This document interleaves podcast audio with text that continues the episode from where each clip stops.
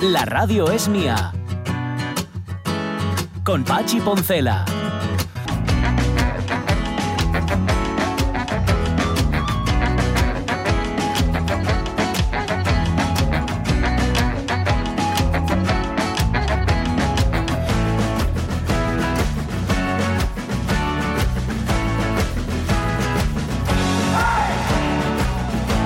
Las 12 y 19 minutos de la mañana. Madre mía, pasa el tiempo que es una gloria. Pues, claro, hay tantas noticias que contar, pues lógico. Eh, el asunto, yo estoy tranquilo por una cuestión. Fíjate que tenía miedo que esto de andar así, un poco convaleciente, un poco molesto, me agriera el carácter, pero no, es imposible.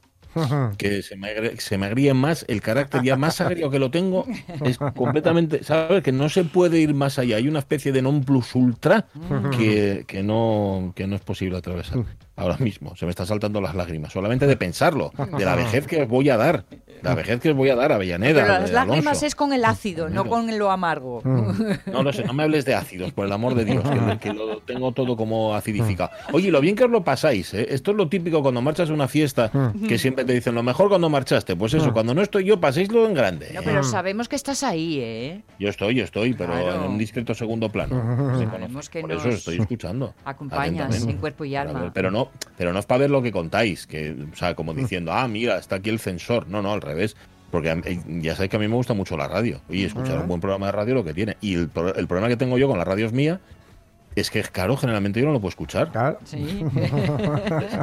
Pues hoy, pues mira, me estoy dando un gustazo estos días. Bueno, abreviemos que tenemos mucho por contar, tenemos música, tenemos a Laia que trabaja, tenemos, tenemos em, a Rafa Testón, ¿verdad? Con sí, los tenemos, libros. tenemos. Y, y tenemos cine con Ramón Redondo. Dale, dale sin miedo.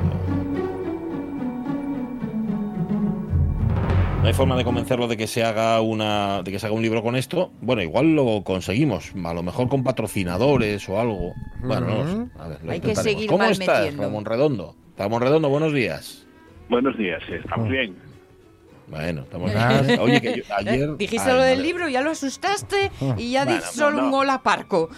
No lo, no lo Nada de susto. No tenemos chicha para un libro todavía, hombre. Bueno, bueno, tú déjalo. Tú Pues cuenta andará. con nosotros que si algo sa- si de algo sabemos nosotros es de inflar perros. Eso tú, por eso no te preocupes, que somos auténticos expertos. Bueno, em, el asunto. Yo, yo ayer hablaba de Drácula, pero claro, del Drácula asturiano nos vas a hablar dentro de un par de semanas, aunque este tipo que hoy nos traes, este aventurero, tú lo calificas así, un aventurero de Llanes, también tiene algo que ver con Drácula, pero bueno, vamos a ir por partes. Hoy nos vas a hablar de un tipo llamado Baltasar Fernández Cue, que realmente, eh, Ramón, no se llamaba así, ¿no? No, mira, se llamaba Baltasar Pola, pero siempre firmó sus cosas como Baltasar Fernández Cue. Ujú. El ¿Por? amigo es un ingeniero de título, Sí. Brevemente también ejerció, ¿eh? pero Ajá. su vocación siempre fue la de escribir. Fue escritor, cronista cinematográfico, adaptador de guiones, poeta, periodista, director de periódico y aventurero en general. Una de esas personas con una vida que de ser estadounidense habría dado para varias películas de Hollywood y aquí lo tenemos casi olvidado. Pues sí, pues hoy lo vamos a recordar aquí en este tiempo de jugando a las películas con Ramón Redondo. A ver, nació en Llanes. ¿Cuándo nació Baltasar Fernández Nació- Cue? Nació el 26 de septiembre de 1878. Estudió hasta los 15 años en Asturias, entre Oviedo y Llanes, y acabó sus estudios de bachiller en Bayona, Francia. Para completar sus estudios, se licenció en Ingeniería de, Ingeniería de Caminos, Canales y Puertos en Londres. Con 23 años era un ingeniero con un dominio cuanto menos aceptable de inglés y francés y con muchas ganas de hacer mundo.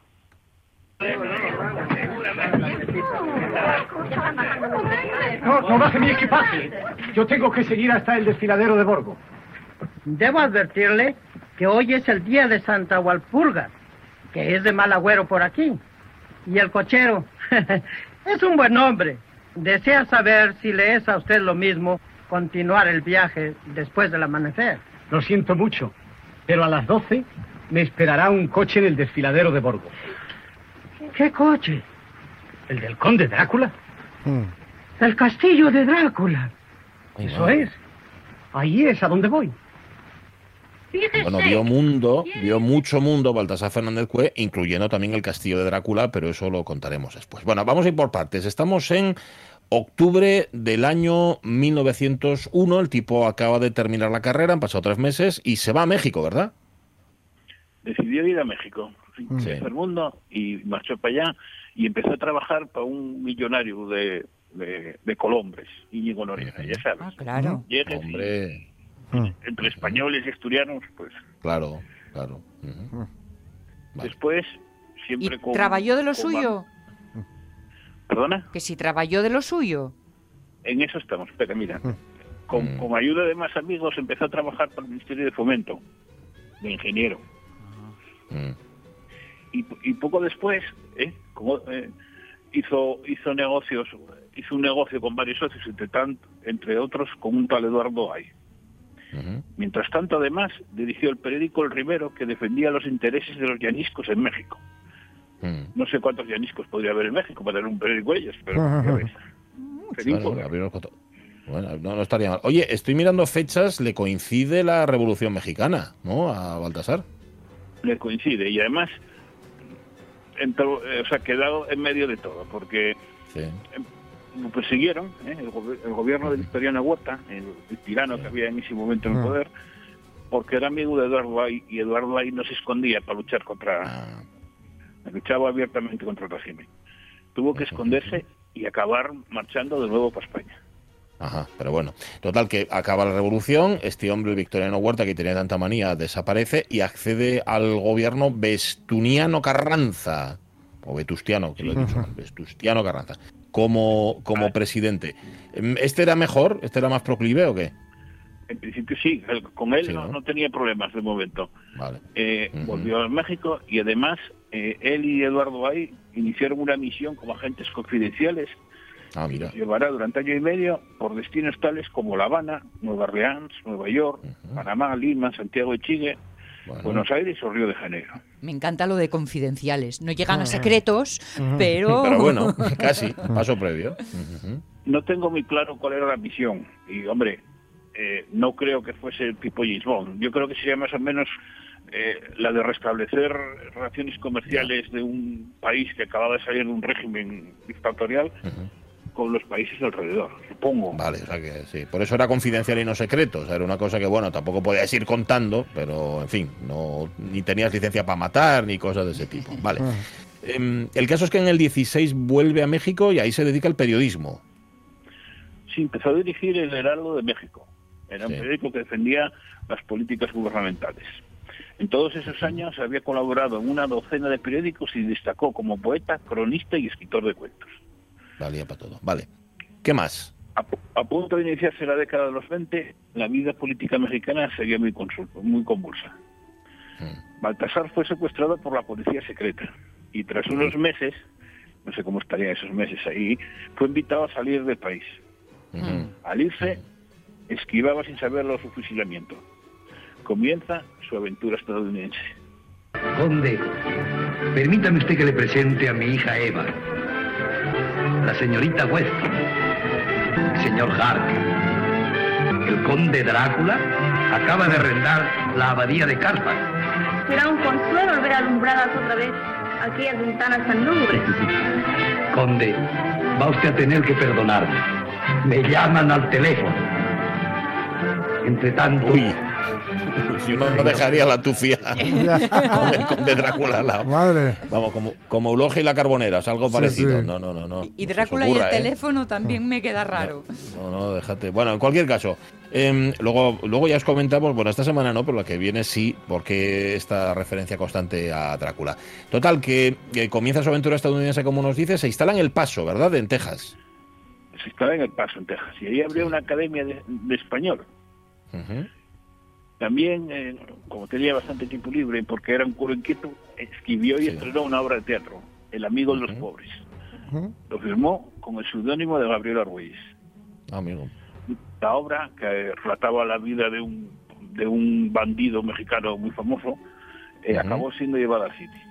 Ahí lo cuatro Lo que pasa es que el, el- Texas- el paso para él, o sea, Texas era, era poca cosa, ¿no? O sea, que se fue buscando horizontes un poco más amplios. Se fue a Los Ángeles, donde ya empezaba Ah, ya. que yo ya había un mogollón grande para él. Mm. En, en California quiso compaginar la docencia con la escritura y empezó a escribir y ofrecer a los periódicos de allí eh, artículos sobre la huella española en aquella comarca, que la verdad que es mucha, pero no, no les interesaba. Le dijeron que lo que estaba de moda ahora mismo eran las estrellas de Hollywood. Claro. En aquel momento Hollywood dominaba el mundo del cine. Había aprovechado el bajón del cine europeo tras la Primera Guerra Mundial y copaba el negocio también en Europa. Hollywood era un hervidero y Fernández Fue aceptó el reto de la prensa. Ajá. Sus crónicas fueron muy bien recibidas y publicadas en periódicos de medio mundo. El Sol y la revista La Pantalla en Madrid, Excelsior, jueves del Excelsior y revista Revistas en México, Cine Mundial en Nueva York, Mercurio en Santiago, Chile, o Excelsior en Manila, entre otros. Consiguió una reputación tan buena que fue contratado para adaptar películas del inglés al castellano. Ah, amigo. Y ahí, ahí es donde entra el Drácula que habéis estado escuchando con ese acento tan raro. Adaptar películas del inglés al castellano, que como veis es tal vez la más llamativa, pero no la única de las vicisitudes, ¿se dice así? De la vida de este señor, de Baltasar Fernández Cue. O sea que estás un poco como Carlos La Peña. ¿Tienes segunda parte para el, el Bates que viene? Me dio la envidia y... y tú también, ¿no? En vez de recortar, lo extender. también, sí, a copiar. Claro. Pues sabremos más, sabremos más de Baltasar Fernández Cue y su relación con Drácula, bueno, y su relación con el cine americano y su versión al castellano la semana que viene en este Jugando a las Películas. Ramón Redondo, ya te vamos a buscar nosotros sponsores para el libro, ¿eh? Tú estate tranquilo, ¿vale? Qué risa y da. Risa nerviosa. Un abrazo, Ramón. Abrazo.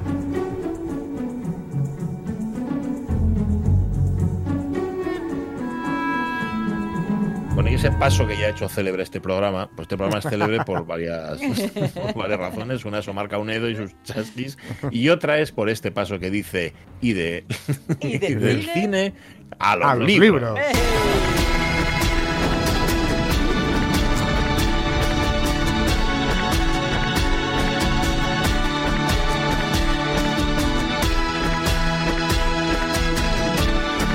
Cierto, no me dejéis, no me dejéis dejar en el tintero eh, el museo que nos recomienda Ramón, que ye como no el Museo de la Sidra de Nava. Hombre, Oye, hombre. oye, hay que hacer eh, buen, buen eco de ello.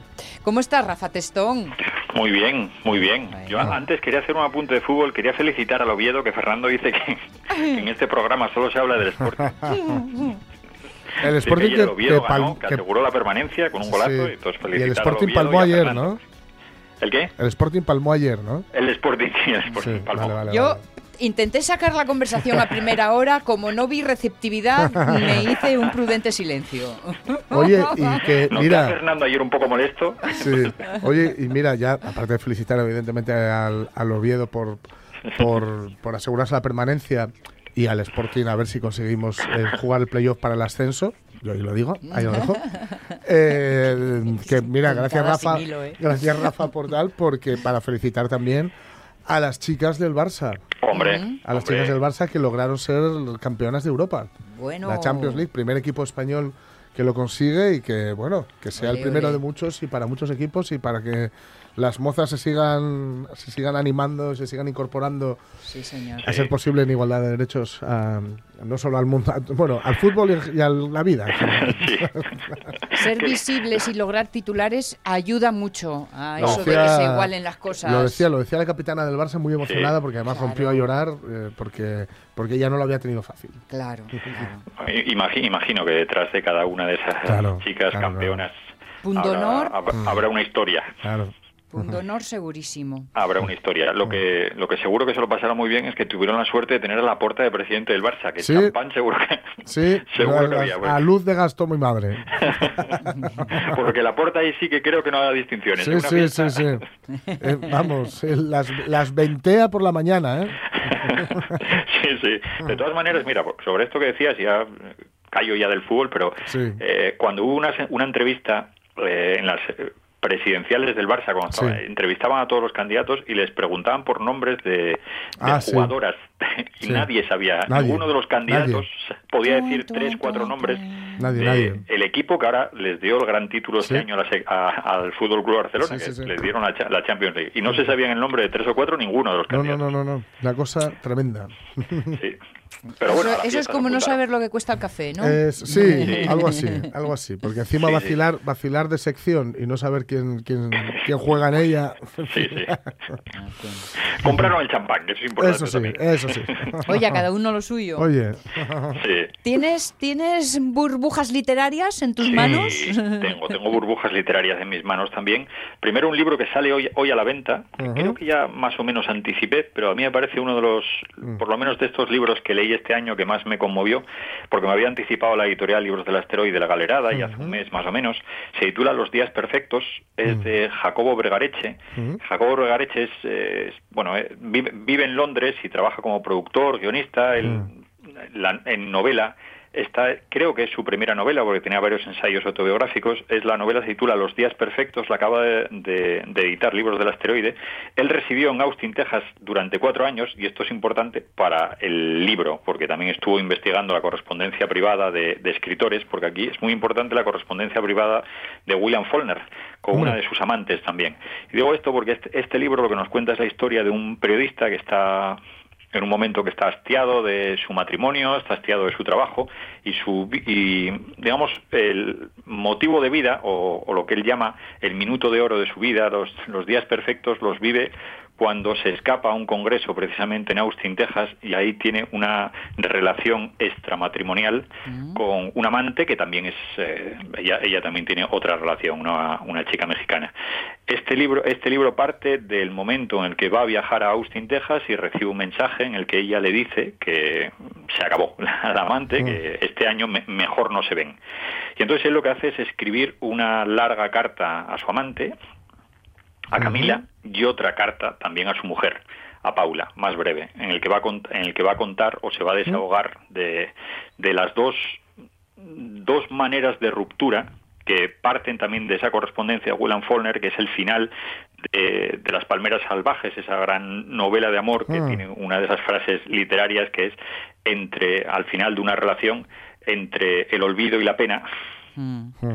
Entre sí entre la nada y la pena mejor para decirlo bien. Entre la nada y la pena prefiero y ahí Sí. ¿qué, qué podemos preferir en el final de una relación si la pena o, o la nada o el sí. en este caso el final más o menos de, de ese de ese matrimonio que él estaba viviendo sería la nada porque a partir de una relación que fue intensa en algunos momentos lo que queda que es ese tedio y después la, la relación con, con la amante que sí le duele porque cuando ella decide romper sí que queda esa, ese dolor Es que Fíjate te- que- si te queda la nada, Sí. has perdido el tiempo, amigo. fíjate que dentro de, de lo de lo que se conoció por, por un artículo o un libro incluso que se llamaba el método Bumburi, sí ¿no? que era de esto del Bumburi y los, los robos, entre comillas Sí. o sin comillas, que hacía, hay una canción que se llama Entre la pena y la nada, y dice, y entre la pena y la nada elegí el dolor. Fíjate tú, ¿de dónde vendrá?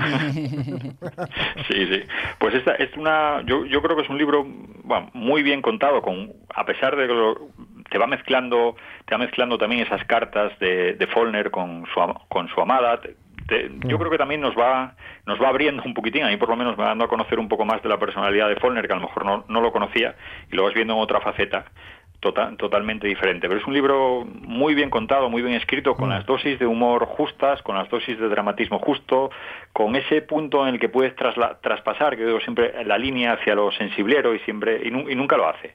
Mantiene, mantiene muy bien esa línea. Viene con una recomendación de Ricardo Menéndez Salmón en portada. que. Lo de los fajines no me gusta mucho, pero creo que re- resume muy bien lo que dice. Que dice, mira, cuenta Ricardo Salmón, Vergareche nos concede el raro, pri- el raro privilegio de comprender cómo los hombres ganan la felicidad sin merecerla, la pierden sin darse cuenta y la añoran sin remedio. qué bien, qué bien, sí, señor. ¿Sabe escribir ese chaval? ¿eh? Este chaval tiene... Algo tiene, sí, algo debió de Yo le hacer. veo, yo le veo. Yo tenía que escribir un libro, ¿eh? Sí, Si hace sí, sí, sí, señas sí. tan guapas, debía animarse a escribir un libro. O, o media docena. Yo le, le auguro éxito. Los días felices. Los días perfectos. Ah, los días perfectos. Vale, los días vale, perfectos. Esto viene porque ah, también el título hace un poco referencia a, a lo largo de una vida cuántos días perfectos viviste. Esos días que son maravillosos, ese punto de, Sí, de sí, sí, sí. reflexión. Y después te habla también de los días perfectos y dentro de los días perfectos como los minutos de oro. Les lo Ah. lleva también al minuto de oro de la televisión. ¿Cuál es tu minuto de oro? Sí, sí. Es más fácil momentos perfectos que días perfectos, Sí. eh, que hay un bloque ya muy grande, pero bueno, bueno. Habrá que buscarlos. Anotado queda a Vergareche. ¿Qué más? Vergareche. Bueno, después tenemos un libro que yo creo que le iba a gustar mucho a, a Pachi, este libro, le va a gustar. Acaba de salir también a la venta, eh, se titula Los últimos pianos de Siberia y, y nos cuenta, es, es un libro que mezcla un poco lo que es la literatura de viajes, el ensayo narrativo y también la historia de la música.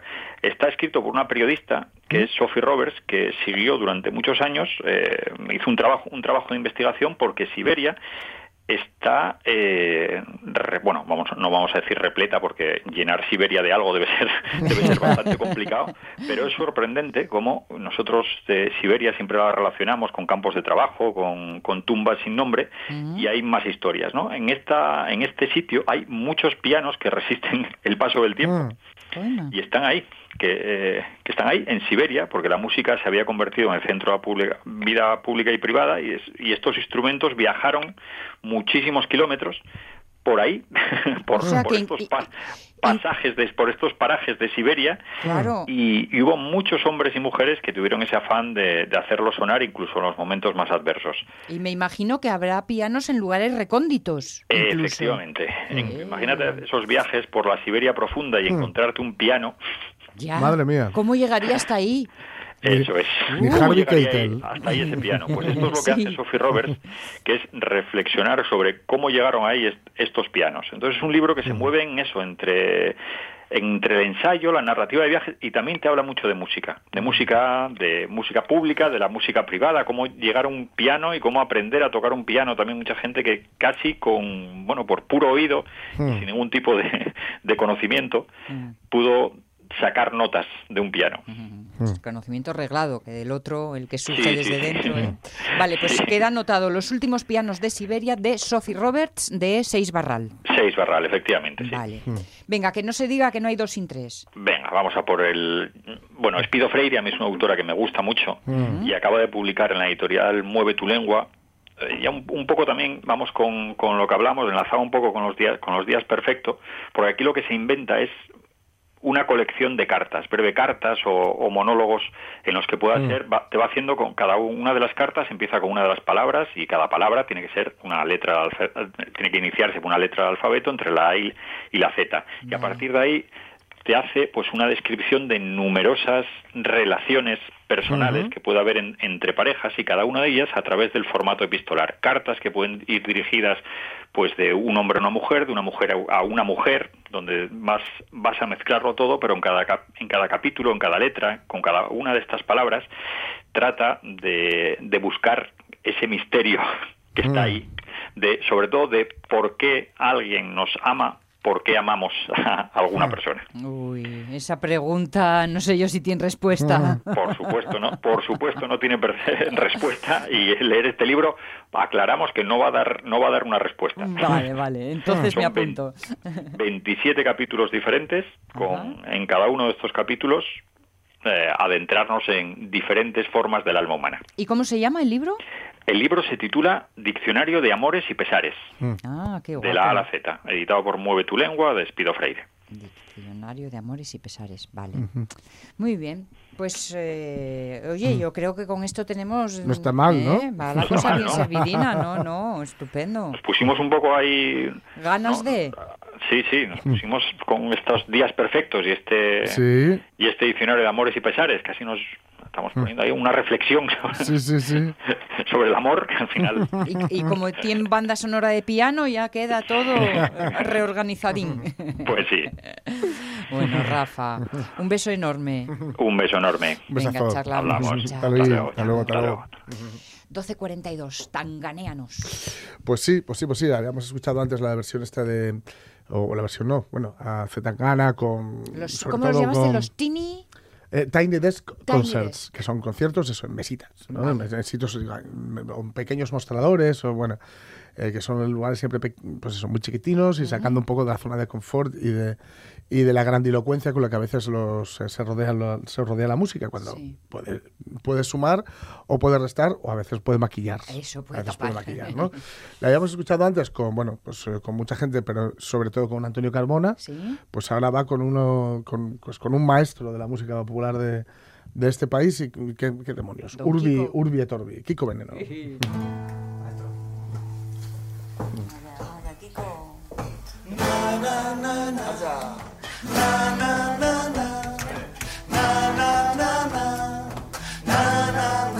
Alegría.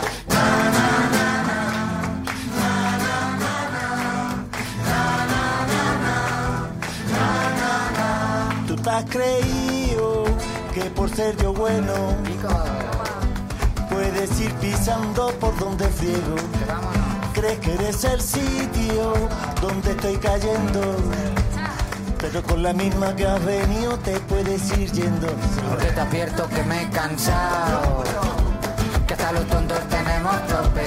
Y esta vez voy a acertar aunque sea de rebote. Porque te he perdonado. Pero hasta los tontos tenemos tope. Y esta vez voy a acertar aunque sea de rebote. Tú te has creído que por ser yo bueno que puedes ir pisando por donde friego. Crees que eres el sitio donde estoy cayendo. Pero con la misma que has venido te puedes ir yendo. Porque te advierto que me he cansado. Que hasta los tontos tenemos tope. Y esta vez voy a acertar aunque sea de rebote. Porque te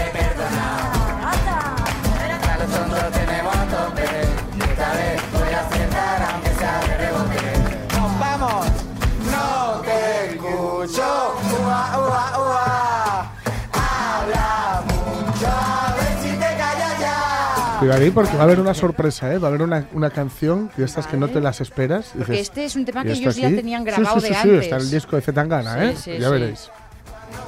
Baja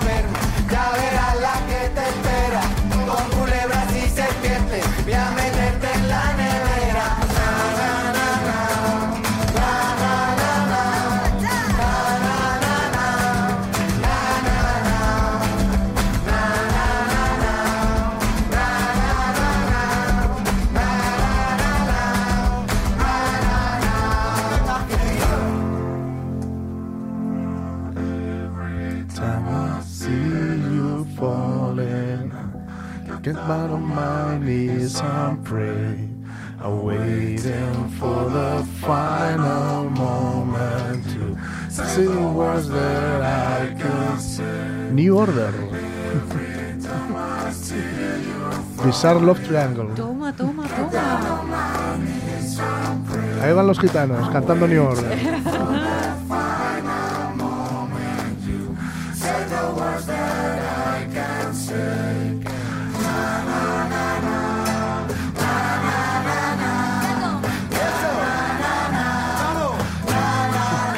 bonita demostración de la estupidez de las fronteras en la música.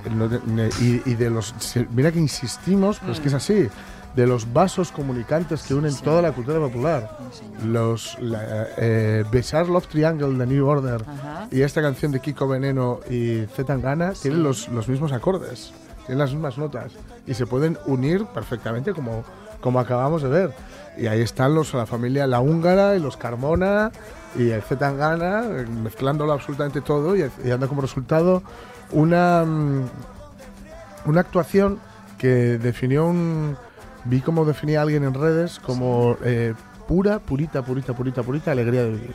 Eh, pues con esa recomendación es más que suficiente, Sí, sí. así que habrá que buscarlo y, y sentirlos mañana, ahí. Mañana seguimos. mañana Vale, seguimos. vale, porque hay no hay dos sin tres y sin cuatro. Sin cuatro, sin cuatro, porque tiene cuatro partes, digamos. vale, vale. Y, el, vamos, y por supuesto, es que me han escrito ya eh, pre- preguntándome, y por supuesto, el viernes habrá un especial Franco Batiato. Bueno. Y, y ya adelanto también que la semana que viene pues haremos también algo con Dylan, que, es cumple el de que cumple Dylan. 80 años. Y bueno, ya será por música. Exacto, exacto. favor. Y por tareas a dar, sí señor. Qué bueno. Mm. Sube, sube. ¿Qué te has creído? Que por ser yo bueno con ese mm, vídeo que tienen, ese videoclip que tienen. Buenísimo, ¿eh? Sí, buenísimo. Con un particularísimo Sí, sí, sí. Un conserje, portero un portero, de- bueno, sí, uh. que está muy bien, que está muy bien. Perfecto. y 48 es el tiempo para la Haya que trabaja, la Haya que trabaja. Tenemos una cita con la historia y pa' que no se pierda la memoria Vamos a salvar el idioma en silencia Pa' que tenga push futuro y fuerza. Ven con nos que en sin ti no somos quien Porque ahora tú ya es imprescindible. Y hogar lo que pedimos si es posible Si tiramos todos del mismo sen. José Ramón Iglesias Cuevas, Monchu, secretario de la Academia de la Lengua Asturiana, la Haya trabaja. Si, si lo pienso y lo quiero, y es cuando peor me sal. Así Ah. que, ¿qué tal, Monchu? Buenos días. Buenos días, Sonia. Buenos días, Muy bien. Monchu. ¿Qué tal, qué tal? ¿Viste el partido ayer, eh? Sí, sí. Allí, allí estuvimos sufriendo. Sí, ¿ves? No, eh, Sufriendo hasta el final. Esto no lle por ser recurrente, pero ah. mm, ya que cuando falamos ayer estaba en plena acción y por eso por eso tengo este mm. secretín sabido. Pero precisamente de deporte vamos a falar, güey, porque tenemos eh, a la vista un nuevo tema.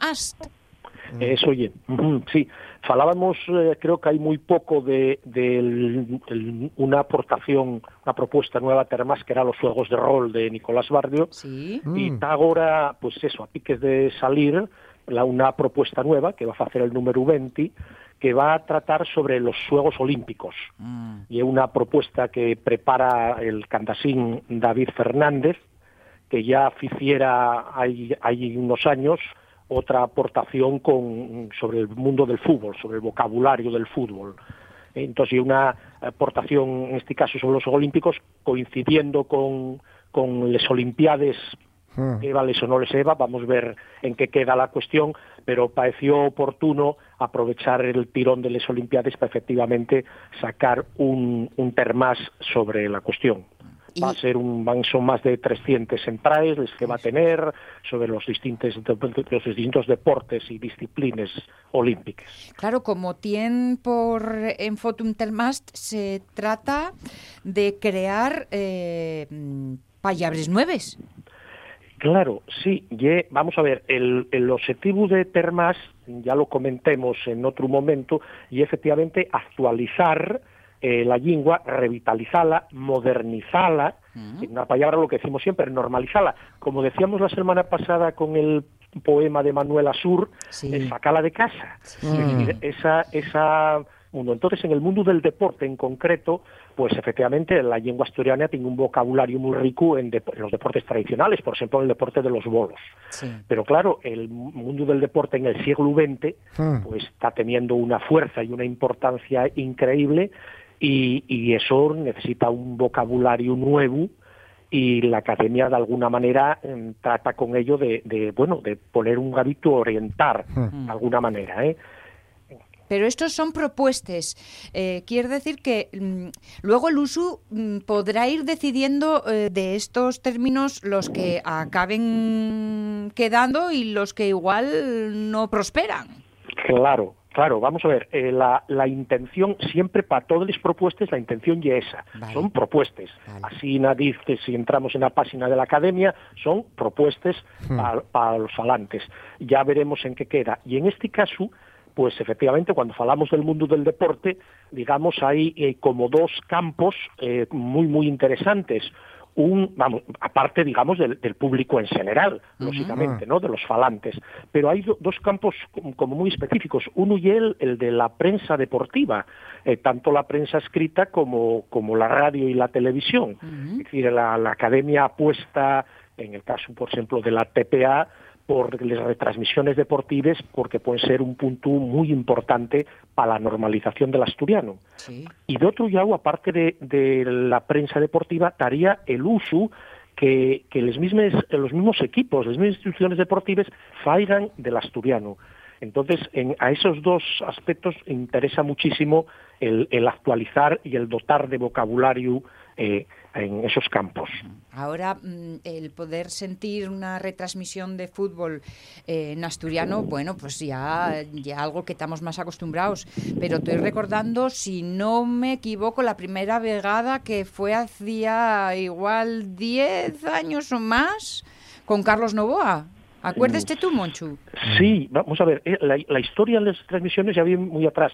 Hay toda una, una épica, hay que decirlo de alguna manera. Eh, la historia del Ubieu, eh, yo creo que modernamente en estos tiempos queda asociada de alguna manera al, al asturiano. Estoy acordándome en Radio Sele, desde el año 2003, con el Ubieu en tercera división, esa, esa época eh, que ya eh, heroica de alguna manera del Ubieu, ¿no? Y las transmisiones de esa xuntura que se hizo entre las transmisiones por esos campos de tercera del Ubieu, donde iba el Ubieu y esas transmisiones en asturiano. Efectivamente, después hicieronse más, en Radio Vetusta, además, inclusive en televisión. Estoy pensando, ya va más de cuatro años que la TPA transmitió el primer partido eh, en directo en asturiano, que fueron del campo de Calelles, el Lealtad Coruso, me parece que ya era, en, el, el periodista era Miguel Fernández, y, y fue la primera transmisión eh, y después siguieron otros otros varios eh, en, de partidos de fútbol siempre efectivamente de segunda B eh, porque hay problemas para otro lado y en la propiedad de las transmisiones. Ahí entras en unas cuestiones comerciales ya de, de se, propiedad se complica eh, todo. que complica todo efectivamente. Ya no es solo una cuestión lingüística. Porque claro, a ver, ¿cómo dices? Salto de altura, salto de longitud. claro ¿Eh? Claro, Salto no, de no. yoñe. Eh, no, no, no, efectivamente, Hay normalmente... que pensarlo son- esto. Son, claro, eh, efectivamente, son, son expresiones mucho más sencillas, pero que efectivamente el que el que tiene que hacer la transmisión tiene que tener claro ese, ese vocabulario, porque de alguna manera en muchas ocasiones además los deportes mm, vienen los de fuera y por lo tanto hay que adaptarles palabras. Claro. Y esas palabras no, no es solo problema del asturiano, ¿eh? Eh, Lo mismo y pasa al castellano o cualquier otra igual, porque muchas veces vienen del, del mundo inglés Claro. de- del inglés, ¿no? Claro. Pero en el caso del fútbol, por ejemplo, que ya el deporte más popular, no quería solo centrarlo ahora en el fútbol, en, en este caso, pero ya vienen de muy atrás, es decir, los- yo que sé, anglicismos, eh, cuando uno se sienta, yo me siento ahí en el Molinón a ver, a ver el Sporting, y, y la gente sigue diciendo, la gente mayor sigue diciendo FAU. Hombre, y. Orside. Orside. Además con una con una buena R, Sí, ¿eh? sí, sí. Eso, oye, o dice Orsay. Eso, eso. sí. O dice Orsay, efectivamente. O, o corner, eh, que es Mm. poner un saque de esquina. Claro. Es decir, entonces, claro, los palabras entren, pero eso pasa a todas las lenguas. Entonces hay que ir adaptándoles, a verles que queden, les que no, ¿no? Bueno, pues toda esa, toda esa función de modernizar de alguna manera en el mundo del deporte. No quisiera escaecerme, por eso digo que estábamos centrándolo mm, en ejemplos en el fútbol, pero que también en otros deportes. Esto- Estoy pensando, por ejemplo, cuando la época dorada de, de Fernando Alonso Sí. ganaba los mundiales, las transmisiones que vía internet se Sí. hacían de los de de, de las carreras Mm. y con un seguimiento muy amplio, Sí, ¿eh? muy amplio. Eh, quiere decir que son experiencias que, que ponen al asturiano, digamos, en esto, en el mundo más actual, más, más moderno. ¿no? Está bien. Mm. Bueno, pues habrá que Fijaos lo, lo que hemos avanzado, afortunadamente, desde que hubiera cierto revuelo, Ajá. aquí nos lo tomamos muy a risas, eh, lo, que, lo que sucedió, tampoco era especialmente importante, pero hubo algo de revuelo cuando Kini, Enrique Gastorchini, Sí. comentando el Italia 90, Sí. eh, estaba de comentarista con Radio Televisión Española y hubo una, una jugada un poco, un poco lío y bueno, pues una- un centro, el, el portero saltó a por ella, tropezó con un delantero, cayó y tal, y le dijeron, Pini, Kini, ¿qué pito ahí el árbitro? dice, Barullo. Barullo. Y, Sí, aprovechando la, la- la- efectivamente esa anécdota de Kini, Sí, sí. decir que eh, a nivel individual y personal, por ejemplo, en, en Asturias y es curioso, el UBIEU Ujú. eh, apoya más la cuestión lingüística que el Sporting como institución. Los seguidores del Sporting esperen, esperamos Mm. un, un paso más de la institución. Pero a nivel personal, Mm. eh, los futbolistas, estoy pensando en Villa o estoy pensando Sí. en entrenadores, Sí, sí. etcétera, etcétera, siempre se amosaron muy Mm. favorables a la lengua en campañas Mm. académicas como Doy la cara por las Sí, etcétera, etcétera, etcétera, ¿no? Pero esas instituciones importantes sí era importante, porque Mm. otros más pequeños, como en caso si son el Ciares, El o Ciares. digo el, Ro- el Rosal, por ejemplo, son equipos que, que viven en asturiano y que y tienen asturiano, etcétera, etcétera, ¿no? El Ciares, mira, te puedo dar fe que te, te lo digo por, mm, en, en primera persona, que la, la- no solo la, la última campaña de captación de, de socios, digamos, bueno, que, que en realidad no era captación de socios, que era un poco tal, sino la que viene el año que viene, la, la que, la que se viene ahora para la siguiente temporada, con el ascenso, eh, la lengua vehicular Sí. va a ser el asturiano. Eso, sí, sí, pues eh, por eso digo ejemplo, eh, equipos más, más digamos, más pequeños, como el como el Rosal, efectivamente, eh, eh, vehiculen en asturiano, empleen el asturiano siempre y, y, por lo tanto con la total normalidad. Sí, sí, que sí, decía- sí. decíamos al principio. sí, sí. Esperamos eso, que los grandes, los dos grandes... Y se- y se subtitula- El Ubieu, el Ubieu Failo da cuando cuando, ¿eh? pero como simbólicamente. Claro, El se- Sporting cuesta y más. En Cuesta y el, más en el caso del Ciares, te aseguro que además se subtitula al castellano. Ah, creí que ibas a decir al inglés. No, no, no, se subtitula al castellano. Sí, sí. Está bien. Con lo de Kini creí que iba a decir mancose. No, no, no, barullo, barullo. Si ahí el árbitro pita barullo. Pues que no haya barullo, que tenemos un nuevo termast y con los términos del olimpismo. Deporte y lingua. Hoy para las reflexiones que nos hace apurra siempre José Ramón Iglesias Cuevas, el secretario de la Academia. Monchu, gracias. Gracias a vosotros. Un abrazo. Hasta el próximo martes. Hasta la semana que viene. Vamos caminín de la una, así que hay que despedirse. Omar Caunedo, que está ahí a los mandos, Elena Román, Pablo Fernández, Jorge Alonso, Pachi Poncela, aquí quien os habla, que volvemos mañana. Y no es una va. amenaza. Because I'm not a happy